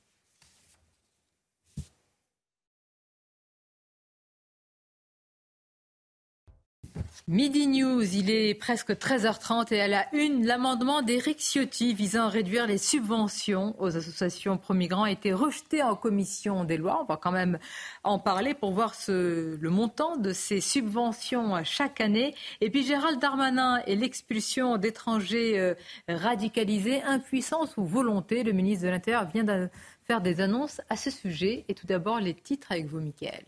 Huit camions d'aide humanitaire sont entrés dans la bande de Gaza en provenance d'Égypte. Ils contiennent de l'eau, de la nourriture et des médicaments. Il s'agit du quatrième convoi d'aide d'urgence à entrer dans l'enclave palestinienne depuis le début de la guerre. Le Sénat vote contre une répartition des médecins pour lutter contre les déserts médicaux. Comme l'Assemblée nationale, le Sénat a rejeté hier plusieurs mesures visant à réguler l'installation des médecins, une crainte des praticiens qui a beaucoup fait débat au Parlement. Et puis l'État renonce pour le moment à piocher dans les caisses de l'Agir Arco. Contrairement à ce qui avait été annoncé, l'exécutif ne ponctionnera pas le régime de retraite complémentaire des salariés du secteur privé pour financer certaines mesures de la réforme des retraites. Il l'avait annoncé, le ministre de l'Intérieur, Gérald Darmanin, promet que la main de l'État ne tremblera pas et qu'il y aura des expulsions d'étrangers radicalisés. Alors l'opposition, euh, évidemment, euh, pour certains, en tous les cas, chez les LR ou au RN et chez Reconquête, raille euh, ce qui a été annoncé. Malgré tout, Gérald Darmanin annonce sur les réseaux sociaux, vous allez le voir, on va le laisser un peu plus rapidement. Voilà, hier, 17 étrangers délinquants ont été renvoyés du territoire français. Parmi eux, alors, HB, 23 ans, qui avait été mis en cause pour plusieurs vols avec violence en 2023, placé eh en centre de rétention administrative de Lyon, éloigné le 24 octobre. Alors, est-ce que. Voilà, c'est que... intéressant, ce ministre de l'Intérieur qui fait la démonstration par ce eh que la loi actuelle permet d'expulser, qu'il n'y a peut-être pas moyen de la durcir. Je provoque. Non, mais c'est une vraie question. S'il peut le faire, pourquoi euh, encore un, nouveau, une nouvelle loi, un nouveau projet? Il faut justement, et vous avez raison, Madame Mabrouk, faire preuve euh, d'humilité. Faire preuve d'humilité sur la question d'immigration. Depuis 2003, il y a eu 23, là, 23 lois. 23 lois depuis 20 ans euh, sur l'immigration qui n'ont pas fonctionné. Mais on se rend compte qu'aujourd'hui, il y a un problème dans le droit des étrangers. Ce problème est cadenassé par le droit de l'Union européenne et le droit européen. C'est l'impossibilité d'expulser un étranger euh, lorsqu'il représente une menace à l'ordre public, lorsqu'il est arrivé avant ses 13 ans. Et pour cela, je crois qu'il faut aller plus loin qu'une simple loi, c'est-à-dire un référendum sur l'immigration, pour deux raisons. D'abord, euh, élargir les pouvoirs du Parlement et permettre au Parlement de voter chaque année la possibilité de fixer les bases de l'immigration légale par quota. Et la deuxième chose, c'est aussi peut-être un moment, je crois, de faire preuve de courage politique et de dénoncer peut-être l'article 8 de la Convention européenne de sauvegarde des droits de l'homme qui permet le regroupement familial et qui permet de la même façon, avec cette logique de la circulaire valse, de régulariser un étranger qui est même arrivé illégalement sur le territoire de la République. là, on parle d'étrangers délinquants, pour certains radicalisés, prouvés. enfin, je veux dire, il n'y a, plus qu'à. Il y a eu des cas précédents. Il y a eu des cas précédents. Gérald Darmanin l'a dit, vous l'a dit quand vous étiez sur le plateau de Pascal Pro. Dire, où il a expulsé, la CEDH a condamné, bien sûr, et, euh, voilà. Et la CEDH a condamné, on doit payer une amende, j'imagine. Le contribuable français n'en est pas à ça près. Donc, la réalité, c'est que oui, il y a certainement déjà des, ajustements à faire dans la loi et il y a surtout des ajustements à faire sur la question de l'asile, c'est-à-dire tant, tant que les demandeurs d'asile feront leur demande en France, ça marchera pas. On n'arrivera pas, on n'arrivera pas à endiguer les flux. Mais il y a d'abord, pardon, je termine, il y a d'abord, me semble-t-il, euh, la question de savoir ce qu'on veut. Or, on ne sait pas ce que veut le gouvernement. Qu'est-ce qu'il veut? Il veut réduire Non, mais non, c'est clair. Enfin, les Français veulent la ah bah sécurité, l'autorité, et que ceux qui menacent leur intégrité, l'intégrité physique, soient renvoyés. Déjà, il faut les repérer. Souvent, on les repère qu'après, quand même. Hein. Enfin, euh, moi, j'ai appris que souvent, comme pour euh, Arras, ils sont fichés, suivis, et que même ils sont interrogés la veille de l'assassinat. La situation est la suivante. Un, on contrôle pratiquement rien. L'Europe est, poreuse. Même le ministre a reconnu qu'il y avait entre 600 et 800 000 euh, personnes irrégulières en France. Euh, il y en a certainement beaucoup plus. Bon, donc on, est dans une, situation qui est quand même euh, très curieuse. On ne contrôle plus nos frontières, on ne contrôle pas les frontières également extérieures de l'Union européenne. Deuxièmement, pour revenir à ceux qui ont conduit, qui ont, des délinquants, il y en a des milliers c'est pas 17. Si on veut vraiment l'opération vérité, l'opération vérité, c'est ceux qui n'admettent pas nos lois et ceux qui nuisent à, des personnes sur les territoires français, d'où qu'elles viennent, eh bien, elles purgent leur peine et elles sont expulsées. Dans ce cas-là, c'est pas 17, c'est 17 000. Et ceux qui n'aiment pas nos mœurs, au passage, on pourrait peut-être. Non, mais c'est aujourd'hui. Pas la peine de faire venir des gens qui nous détestent. Bon, donc. donc et, s'il vous plaît, moi, la question. Gérald Darmanin est venu s'en expliquer ici même face à vous euh, sur le, le, plateau de Pascal Pro. Et il a dit cette phrase, moi, ça m'avait quand même interpellé. Il a dit Mais moi, j'assume par rapport à la CEDH. Mais quand, quand un ministre de l'Intérieur vient dire J'assume de prendre une décision contraire à la CEDH, est-ce que ce n'est pas CQFD, j'allais dire, la preuve que la CEDH a pris une décision contraire aux intérêts de la France. entre la sécurité des Français et la décision de la CEDH, je, euh, je fais le choix de la sécurité. D'accord, donc il a fait la, il a, fait, mais raison, parce que la, la, CEDH fait, le choix inverse. La CEDH fait le choix de ses grands principes contre notre sécurité. Mais, dans, ce cas-là, dans ce cas-là, Gérard Darmanin doit, il doit suivre l'idée de Marine Le Pen. Euh, Marine Le Pen, elle propose de sortir de l'article 8 de la Convention européenne de sauvegarde des droits de l'homme. C'est une idée, et je crois d'ailleurs que c'est la seule qui a porté cette idée dans le cadre de l'élection présidentielle de 2022. Nous l'avons beaucoup moqué. Je crois que nous devons faire preuve d'humilité sur cette question. Euh, c'était ma question. Quand un ministre d'État de l'Intérieur vient dire je suis allé contre la décision d'une juridiction européenne parce que clairement on va contre les intérêts de la France, moi j'aurais tendance à lui dire alors monsieur le ministre, est-ce qu'il faut aller au bout? Je ne sais pas. Alors si aller au bout c'est sortir de ce qu'on appelle l'état de droit. Non mais l'objectif, l'objectif c'est que c'est d'avoir un, on ne pourra rien faire sans le cadre européen. Simplement cette Europe elle doit protéger. Aujourd'hui ah ben, c'est un espace, ce n'est pas un territoire. Général. Est-ce que la Belgique aujourd'hui, est-ce qu'on est, est-ce que c'est un partenaire dans la coopération contre le terrorisme? Est-ce qu'il y a encore un État en Belgique Donc ça, c'est une grande question. Mais oui, mais euh, c'est, mais, c'est inquiétant. Parce ce que je trouve intéressant, c'est qu'il y a des juristes, des juristes, reconnus qui maintenant posent la question. Le, droit n'est pas là pour nous fragiliser, nous rendre encore plus vulnérables, il est là pour protéger. Bon, à partir du moment où le droit devient un, facteur incapacitant, tout le monde convient aujourd'hui que l'immigration doit être régulée, qu'elle déstabilise, qu'elle aggrave la situation. On peut dire que tous les immigrants sont mauvais. Sachant quand même qu'il y a un facteur civilisationnel hein, qui commence à, à, devenir objectif. Bon, maintenant, il faut se doter d'un cadre juridique qui nous permette d'agir, et puis il faut se doter des moyens pour agir. Alors justement, le président des LR, Éric Ciotti, a proposé, s'il vous plaît, un amendement visant à réduire euh, les subventions aux associations pro-migrants. Alors le montant, c'est un milliard. Euh, par an. un milliard, c'est ah, quand on dit l'argent de l'État, moi j'aime bien préciser que c'est le, nôtre, hein, à tous euh, d'ailleurs, évidemment. Euh, la commission des lois a rejeté l'amendement, mais j'aimerais bien qu'on regarde aussi la, la, réaction et on voit bien qu'à l'intérieur des droites, comment ça se passe. Regardez la réaction d'Éric Zemmour. Éric Zemmour, le président de Reconquête sur les réseaux sociaux. Éric Ciotti propose de diviser par deux les subventions accordées aux associations pro-migrants. Voici la preuve scientifique, irréfutable et malheureusement risible que face à l'invasion migratoire, LR se content de demi-mesures. Le problème, c'est que moi, je suis tout à fait d'accord pour qu'on maîtrise notre, notre immigration. Que chaque année, le Parlement puisse euh, décider de ce qui est raisonnable, acceptable pour notre pays. Mais le problème, c'est que l'État a sous-traité ah aux associations l'accueil. Bah Rien ne va dans cette affaire-là. Parce que la, manière, l'indignité de l'accueil est un vrai problème dans notre politique migratoire, l'indignité de l'accueil.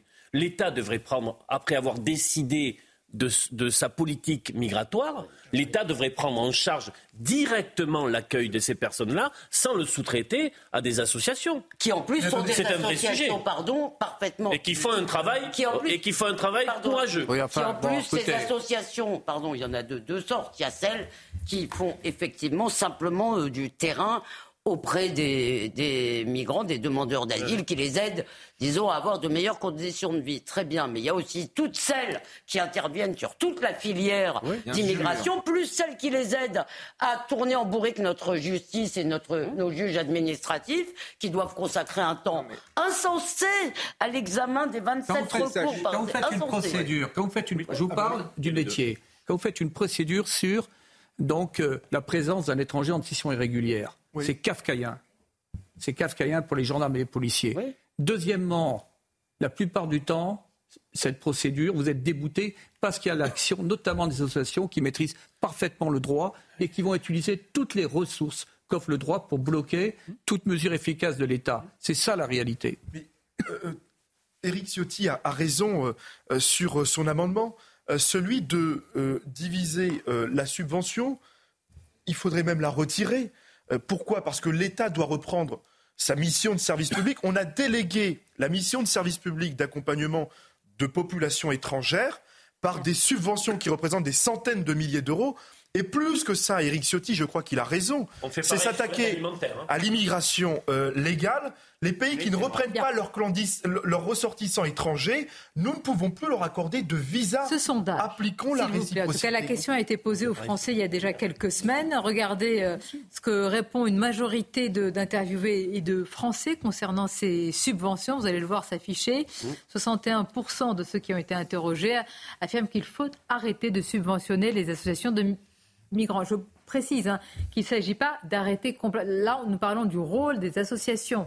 C'est-à-dire que l'État prendrait aussi le, mais, le relais sans passer par les. Pardonnez-moi, Elisabeth, on est obligé de revenir sur la scène internationale et le voyage d'Emmanuel Macron. Vous allez voir ces images du palais d'El Sisi en Égypte, où va se trouver Harold Iman dans quelques instants, le président euh, français. Qu'est-ce qu'il peut encore euh, dire Emmanuel Macron après la Jordanie, l'Égypte? Est-ce qu'il y a un autre pays aussi euh, où il pourrait se rendre juste après? Et que dit justement cette mini tournée euh, du président français? Non, il n'y a pas vraiment d'autres pays. La Jordanie, l'Égypte et, éventuellement les Émirats arabes unis, c'est à peu près. Non, je pense que je n'ai pas vraiment invité en ce moment. Donc, non, il n'y a pas beaucoup d'espace. Cependant, ce n'est pas non plus euh, la Ligue arabe et tous les pays arabes remontés sur le front du refus de l'existence d'Israël ou de la normalisation.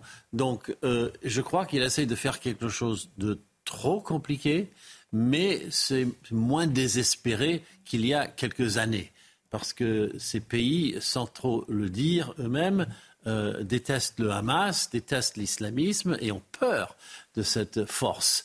Donc, euh, en fait, la réaction d'Israël les dérange parce qu'elle leur euh, ôte la possibilité de, de, rallier un peu Israël.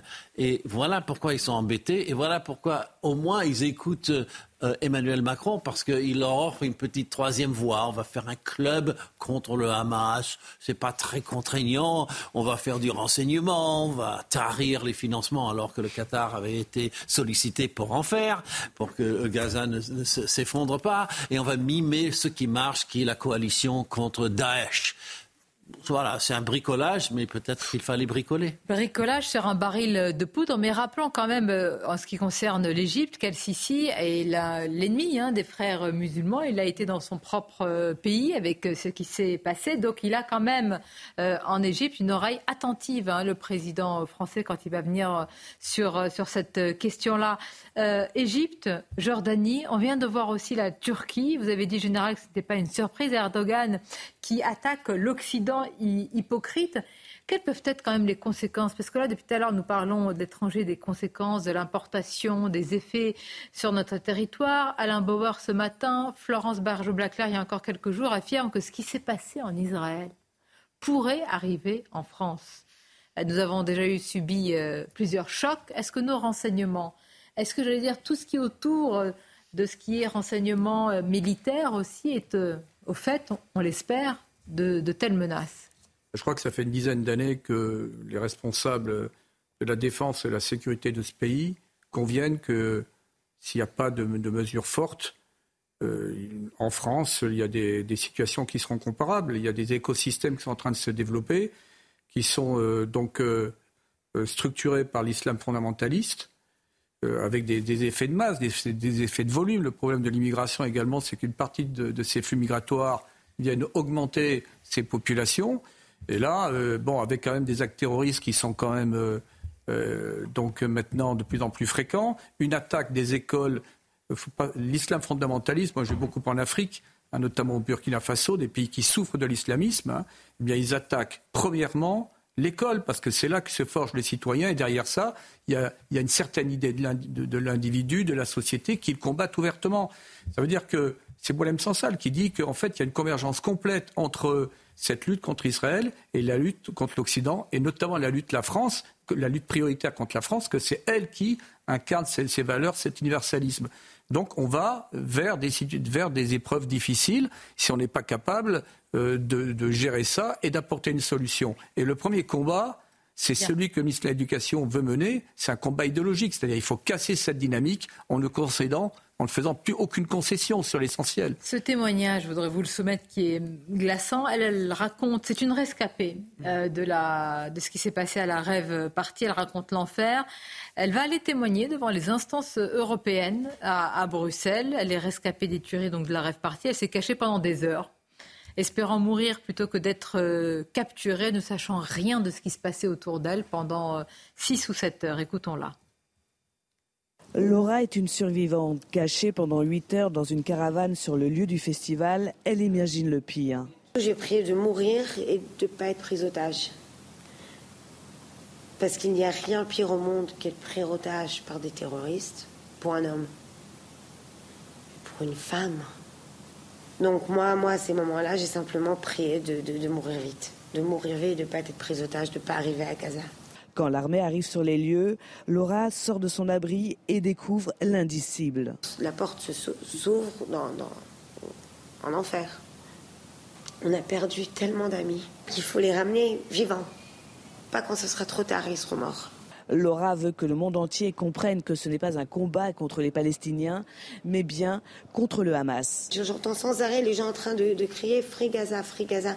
Mais est-ce qu'ils savent qu'Israël n'est plus à Gaza depuis 2007 Parce que j'ai l'impression qu'ils ne savent pas qu'on n'est plus là-bas. Oui, il faut libérer Gaza. Vous savez, à la fin de cette guerre, il y aura deux gagnants, Israël et les Palestiniens. Parce que les Palestiniens, ils ne veulent pas le Hamas. Aujourd'hui, Laura est entendue par les instances européennes à Bruxelles pour témoigner, mais surtout pour sauver les otages. Bien, on va en parler. Les titres, euh, Michael.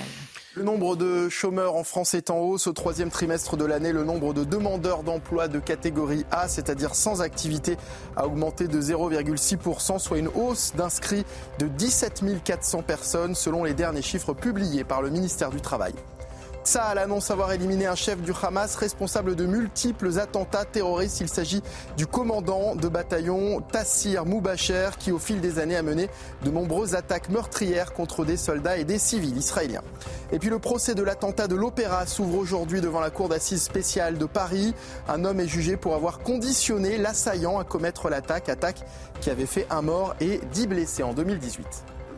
Vous avez parlé euh, tout à l'heure, l'un de vous, de la situation des, Arabes euh, israéliens. Je voudrais qu'on regarde ce reportage instructif d'Antoine Estève qui montre la position de ces Arabes israéliens.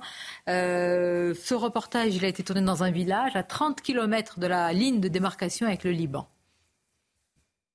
La particularité de ce village de Dalia El Carmel dans les montagnes du Nord, c'est qu'il est peuplé à 97% d'Arabes, des Druzes, une religion pacifiste qui soutient ouvertement la cause israélienne. Nous avons rencontré Adiv, restaurateur. Sa femme tient seule le commerce depuis le début de la guerre.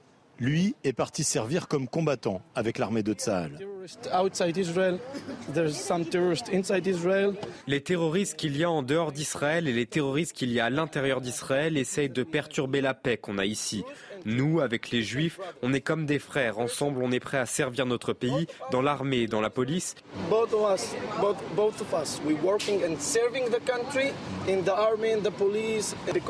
Et c'est pas parce que je parle arabe que je dois être différent. Dans ce village arabe, une majorité des habitants se dit solidaire avec les victimes des attaques terroristes et avec les militaires aussi. Amira Kara a préparé des cartons avec les dons de la population.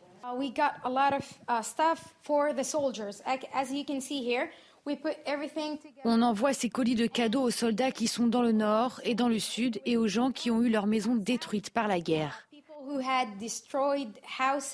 Pour cette femme, fière d'être arabe, vivre en Israël, c'est une évidence.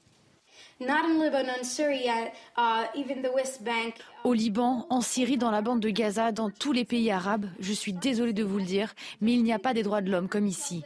Ici, en Israël, il y a 50 ans, les femmes, elles n'avaient aucun droit. Épargné par les tirs ennemis depuis le début de la guerre, ce village arabe vit en paix. Mais ici, tout le monde redoute les actions du Hezbollah au Liban, à une trentaine de kilomètres au nord. Reportage Antoine Estef qui rappelle à la fin ce, risque de contagion, d'embrasement avec le Hezbollah. On arrive malheureusement à la fin. On arrive à la fin de l'émission. Malheureusement. Mais je vous remercie. Malheureusement. Merci Harold Iman. On vous retrouve pour vos analyses, évidemment, à vous tous. Je vous dis à très bientôt. Général, vous viendrez, vous viendrez nous rendre visite euh, la prochaine fois. Je vous remercie. Avec grand plaisir. Elisabeth Lévy, Aminel Baye, Olivier D'Artigol, Kevin Bossuet, merci. merci. Bel après-midi à vous et à demain, à midi avec grand plaisir.